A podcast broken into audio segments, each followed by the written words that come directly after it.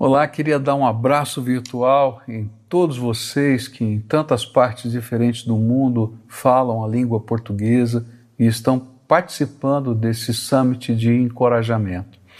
E o que eu queria falar para você é nessa nesse nosso encontro é a respeito de momentos na vida da gente que a gente não está bem para ser ministro e tem que ministrar. E talvez nesse contexto todo que a gente viveu de pandemia, foram tantas as pressões que tivemos que enfrentar que talvez você esteja vivendo aquilo que a gente chama de burnout, de tempo de esgotamento, né? E as pressões são imensas. Eu fico pensando nesse tempo de pandemia, pressões, por exemplo, financeiras, eh, as pressões ministeriais, como se reinventar ministerialmente, se as pessoas não podem ir à igreja, como a igreja pode ir até a casa delas? Como é que a gente vai definir outra vez a missão pastoral quando nem uma visita hospitalar a gente pode fazer e algumas vezes nem um sepultamento a gente podia fazer? Então, como é que funciona toda essa parte de tecnologia? E, e eu vi alguns colegas até que não conseguiam sequer ter um momento de adoração e louvor, porque é, não tinham as habilidades, nem os equipamentos, nem as pessoas, então tantas pressões. E eu queria olhar para o texto de 1 Reis, capítulo 19, e olhar para o profeta Elias e aprender com ele sobre como Deus trabalhou a vida dele para enfrentar pressões ministeriais que o estavam desgastando. A Bíblia diz assim: Ora, Acabe contou a Jezabel tudo o que Elias tinha feito e como havia matado todos aqueles profetas à espada. E por isso Jezabel mandou um mensageiro a Elias para dizer-lhe: Que os deuses me castiguem com todo rigor, se amanhã, nesta hora, eu não fizer com a sua vida o que você fez com eles. Elias teve medo e fugiu para salvar a vida. Em Berseba de Judá, ele deixou o seu servo e entrou no deserto, caminhando um dia. Chegou a um pé de giesta, sentou-se debaixo dele e orou, pedindo a morte. Já tive o bastante, Senhor. Tira a minha vida. Não sou melhor do que os meus antepassados. Quando eu olho para esse texto, a gente vai é, ter uma grande pergunta na nossa mente como enfrentar os desafios ministeriais que nos consomem física, emocional e espiritualmente. De que maneira nós podemos nos levantar dos nossos desertos emocionais e espirituais em que às vezes nós nos deparamos em meio ao ministério? Como lidar com a pressão da demanda, da expectativa ou mesmo das oposições que surgem no ministério. E o interessante é estudar esse texto é porque às vezes nós carregamos alguns mitos dentro do nosso coração. Que se nós formos espirituais, a gente não vai passar por essas situações. E eu acho tremendo porque eu creio que não houve um profeta mais efetivo, mais cheio de poder do Espírito, é, revelado nas Escrituras do que Elias e Eliseu. E, e o Senhor vai mostrar que Elias, esse homem de Deus, passou por, essa, por esses enfrentamentos e precisou de restauração. E eu queria falar para vocês sobre quais eram as restaurações que o Senhor propôs para a vida de Elias no meio desse, desse sofrimento físico, emocional e espiritual. A primeira restauração que o Senhor trabalhou na vida dele foi a restauração da saúde.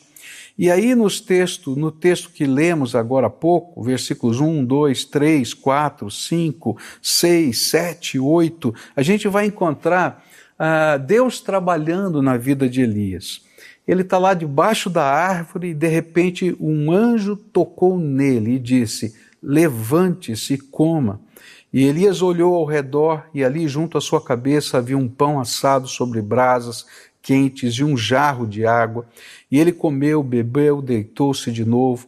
O anjo do Senhor voltou, tocou nele e disse: Levante-se e coma, pois a sua viagem será muito longa. E então ele se levantou, comeu, bebeu, fortalecido com aquela comida, viajou quarenta dias e quarenta noites até chegar a Horebe, o monte de Deus.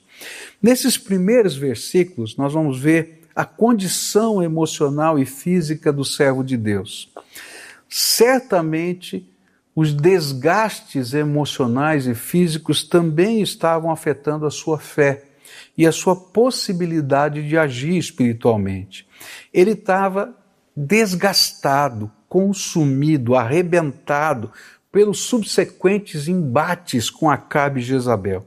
E no momento que ele pensava é que tinha conhecido uma vitória, quanto acontecido uma vitória tão sonhada é, com os profetas de Baal, e que o povo talvez todo tivesse se convertido, mas na verdade, na verdade parecia que nada tinha mudado. E então um sentimento ruim veio no coração dele. Já tive o bastante, Senhor. Chega, não aguento mais. Não sou melhor que os meus antepassados. E essas palavras refletem a visão que ele tinha de si mesmo. Eu fui chamado, ungido, revestido de poder, mas eu nunca vou conseguir o meu objetivo, que é a transformação do meu povo. Eles continuam os mesmos. Eu não sei se você já teve situações, não é? ou na igreja, ou com alguém que você está evangelizando, ou no trabalho missionário, em que você diz: Puxa vida, eu estou trabalhando, trabalhando, trabalhando e não consigo. Não é?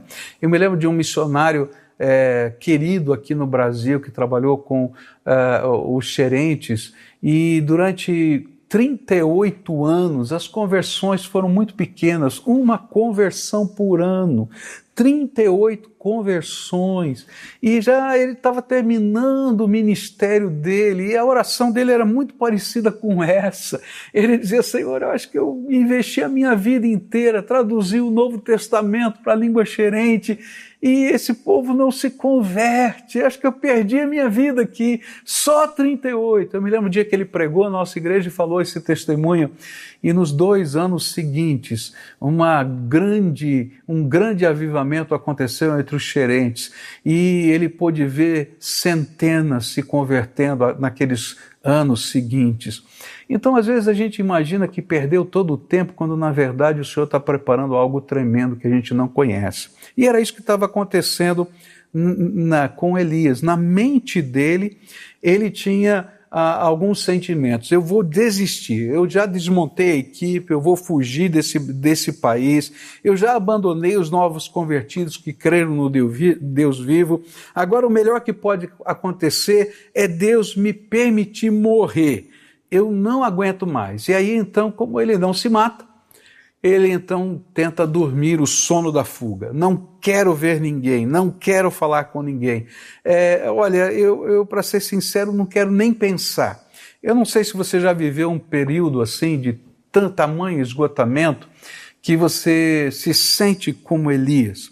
Eu me lembro de um período de depressão na minha vida, tremendo, horrível, em que se tocasse o telefone me arrepiava a cabeça aos pés, porque eu estava tão exaurido, tão, tão tremendamente desgastado, que eu não conseguia reagir.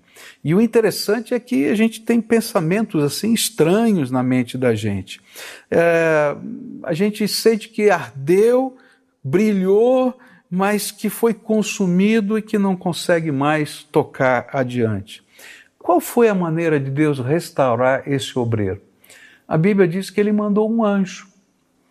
E o anjo simplesmente preparou um pão e levou um jarro d'água. E deixou Elias dormir. E depois, ele, esse anjo volta, alimenta novamente Elias e diz para ele: Olha, levanta, porque a tua jornada vai ser longa. Sabe o que eu aprendo nessa, nessa aparição do anjo? É que muitas vezes o Senhor, para restaurar a nossa saúde, vai colocar anjos na nossa vida.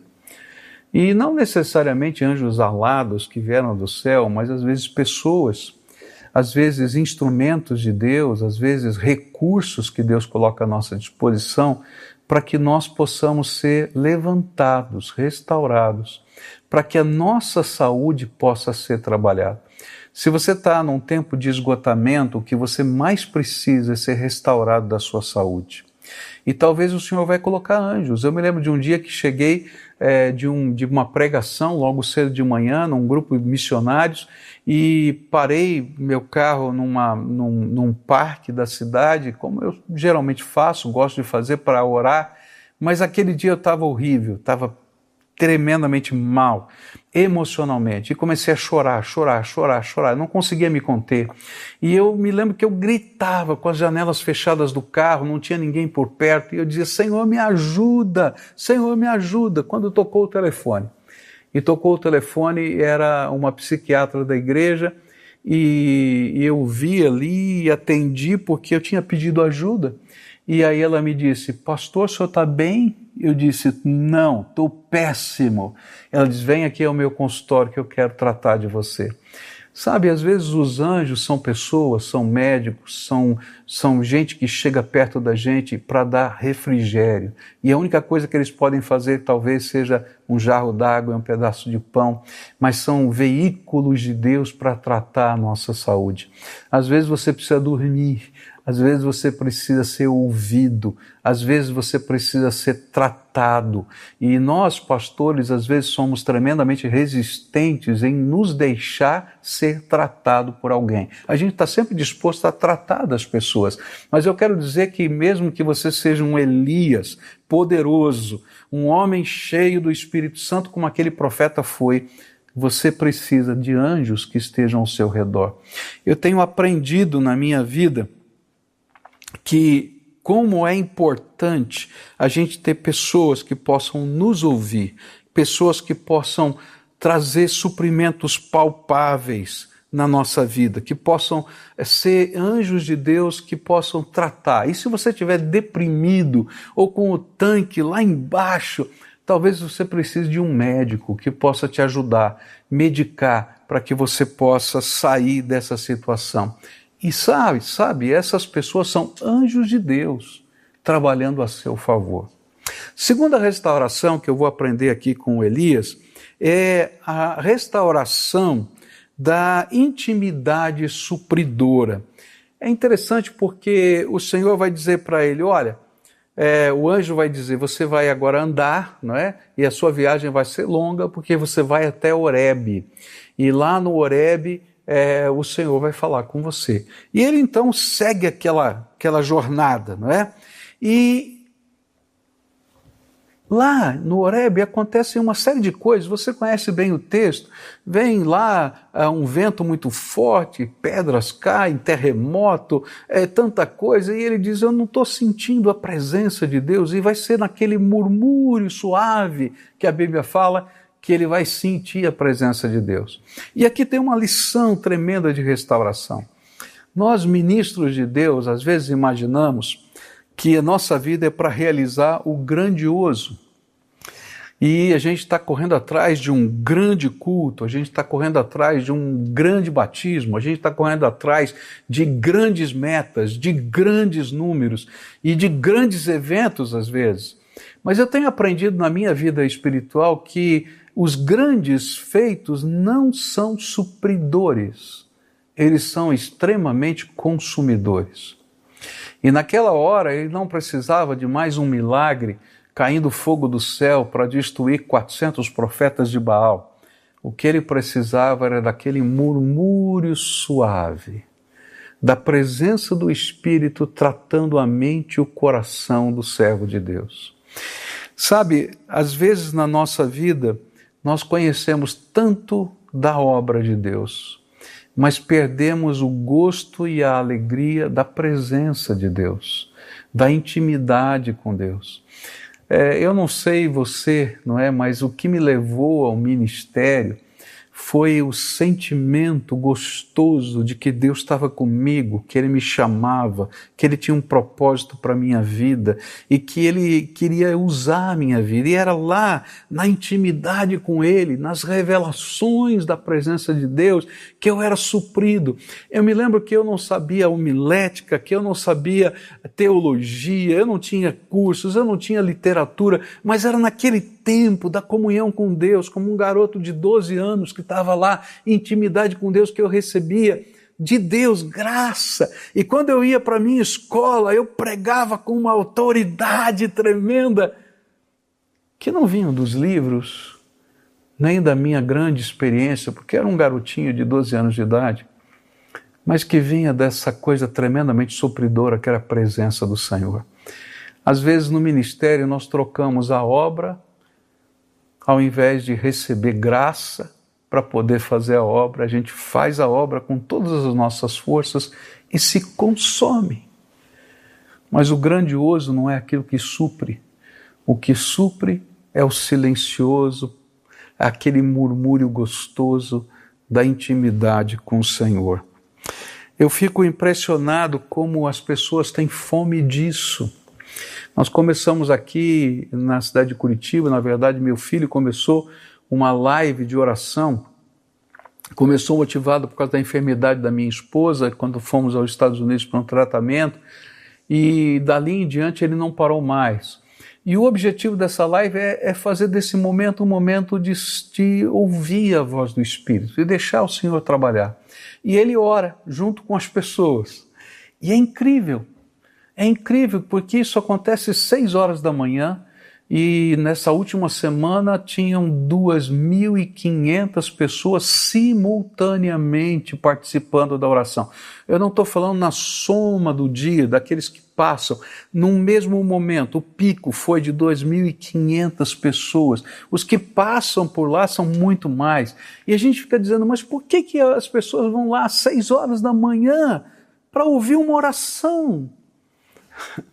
Porque nesse mundo tão conturbado, o que mais nós precisamos é sentir a presença de Deus, o murmúrio suave. Isso é restaurador na nossa vida. Sabe o que Elias precisava? Era perceber novamente a presença do Espírito. É interessante porque o anjo tinha tocado nele, tinha dado comida, o céu tinha se manifestado, mas não era Deus. Às vezes a gente tem tantos milagres acontecendo na nossa vida, resposta de oração, dinheiro que você precisava que chegou, e a gente sabe que tudo veio de Deus, mas a gente precisa ter aquele encontro revelador, íntimo, que é supridor na nossa vida. Se você está esgotado, então eu quero dizer para você que o que você mais precisa é cobrir a sua cabeça na presença de Deus, como Elias fez, e dizer: Estou aqui, Senhor, quero te ouvir. E aí o Espírito de Deus vai começar a tratar as coisas da alma de Elias. Próximo, próxima restauração que vai surgir aqui vai aparecer nos versículos 9 a 18. E a Bíblia vai dizer para a gente que Elias estava com um sentimento horrível, ele tinha perdido a perspectiva ele tinha, na dor da sua alma, a sua mente estava trabalhando de tal maneira que ele não conseguia enxergar a realidade com os mesmos olhos que Deus estava enxergando. E aí então o Senhor vai dizer para ele: Elias, o que você está fazendo aqui? O que, que você está fazendo escondido na caverna? O que, que você está fazendo escondido no deserto? O que, que você está fazendo é, num, numa exaustão absoluta? O que está acontecendo com você, Elias? E aí então ele vai dizer: Sabe, Senhor, eu estou esgotado. Eu estou esgotado porque eu estou sozinho.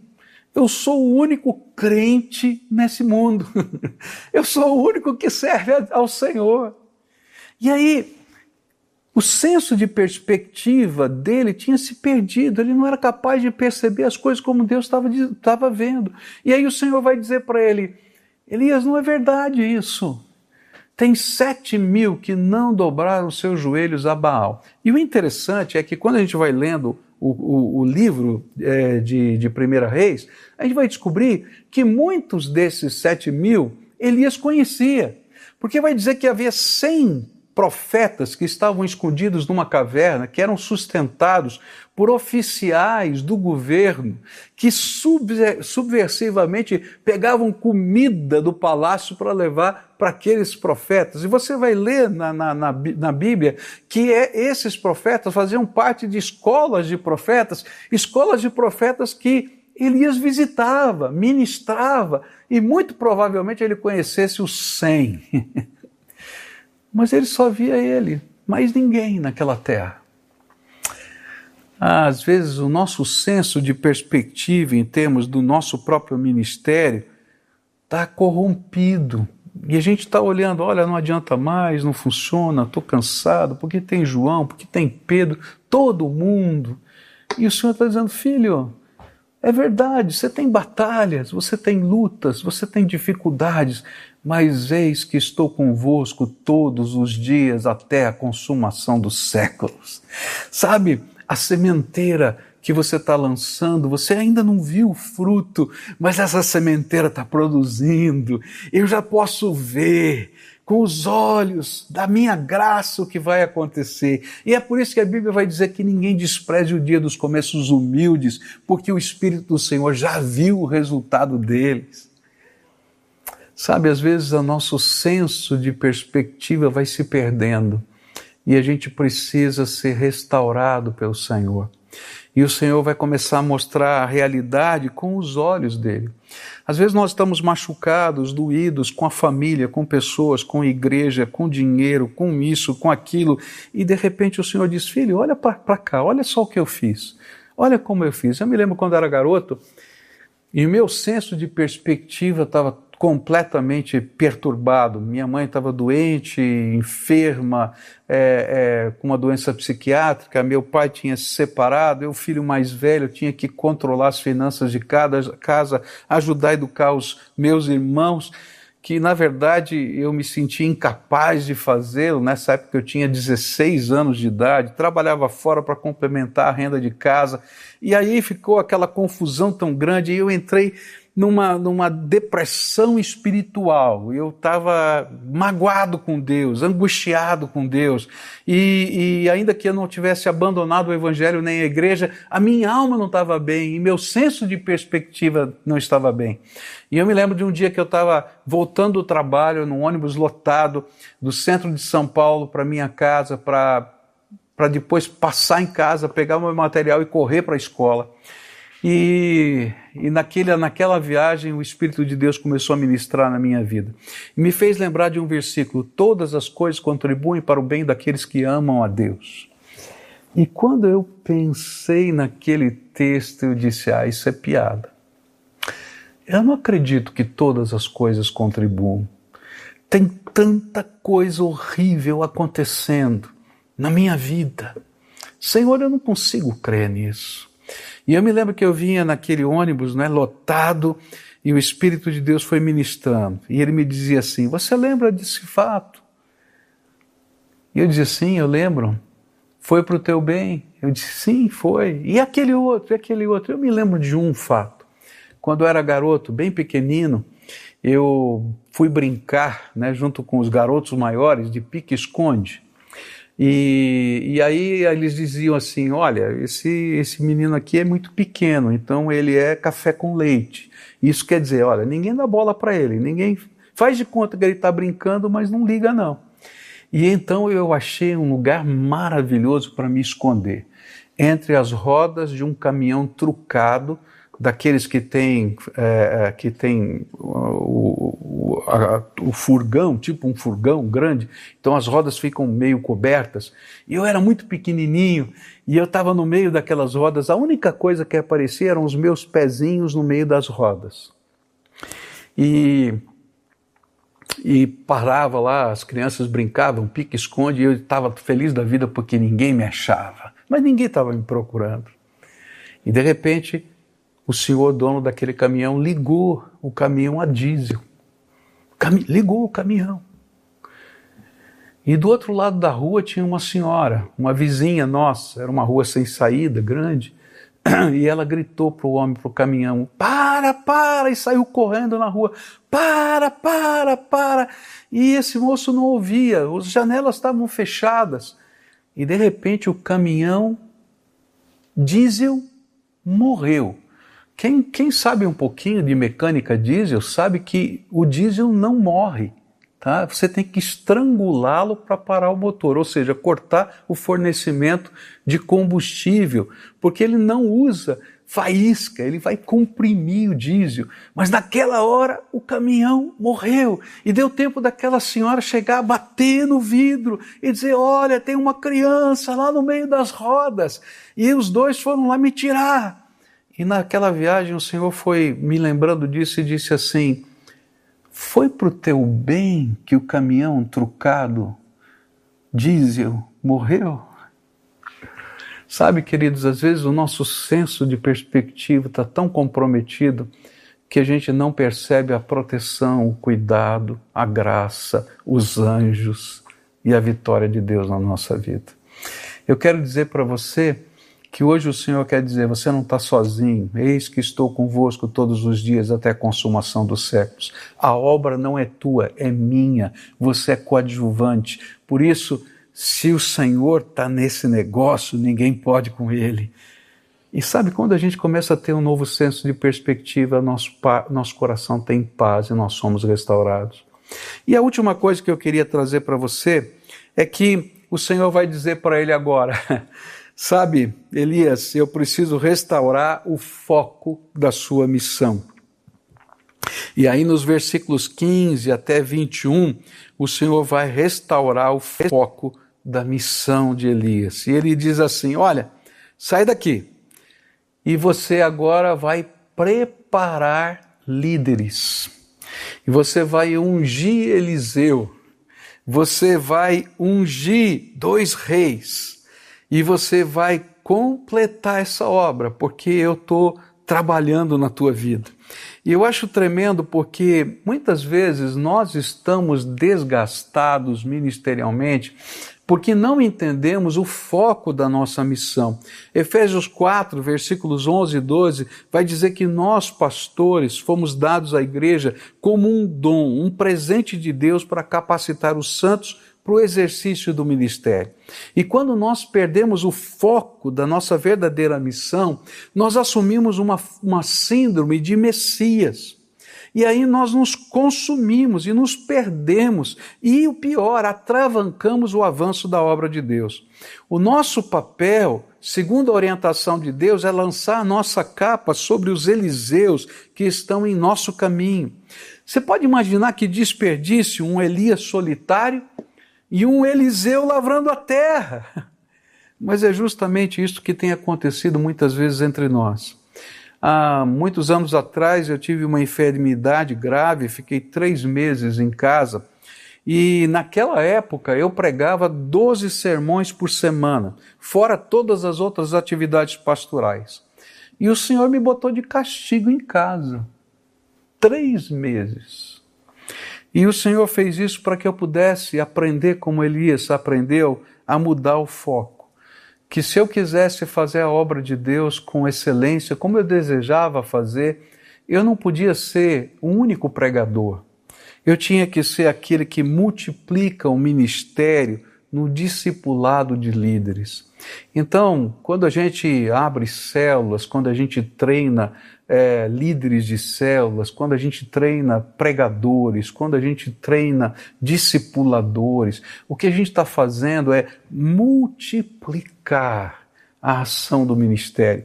E aí o Senhor diz assim: Isso, filho, esse é o foco, esse é o foco. E hoje, não é? E sei que muitos dessa rede também vivem isso. A mensagem que você prega uma vez, ela é replicada milhares de vezes durante a semana através de líderes que você treinou, sem contar aquelas que eles mesmos estão anunciando.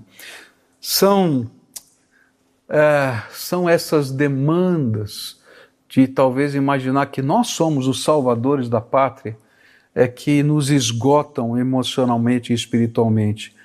E quando a gente perde o foco da missão, que é treinar líderes para a obra do ministério, a gente se sente ainda mais consumido e as nossas forças se dispersam. Hoje eu queria desafiar você a deixar o Senhor restaurar sua, sua saúde.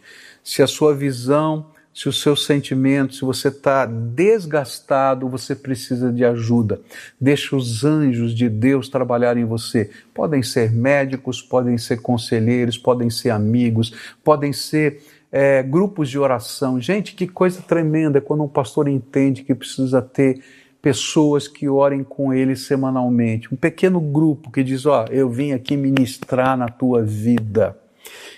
Isso é tremendo, mas às vezes nós somos tão isolados e solitários. Nós precisamos ter uma intimidade pessoal sopridora. Às vezes você é um workaholic, trabalha, trabalha, trabalha, mas eu quero dizer para você que às vezes uma hora de oração vale por 10, 15, 20, 100 horas de trabalho e a gente precisa dessa intimidade supridora. Nós precisamos ter o nosso senso de realidade e de discernimento da vida, dos problemas, das pessoas, dos sentimentos, restaurado pela graça de Deus. E isso só o Senhor pode fazer quando a gente é tratado interiormente. E nós precisamos focar a nossa missão naquilo que é essencial: treinar líderes para a obra do ministério. Que Deus restaure sua visão, seu sentimento e o seu ministério é a minha oração.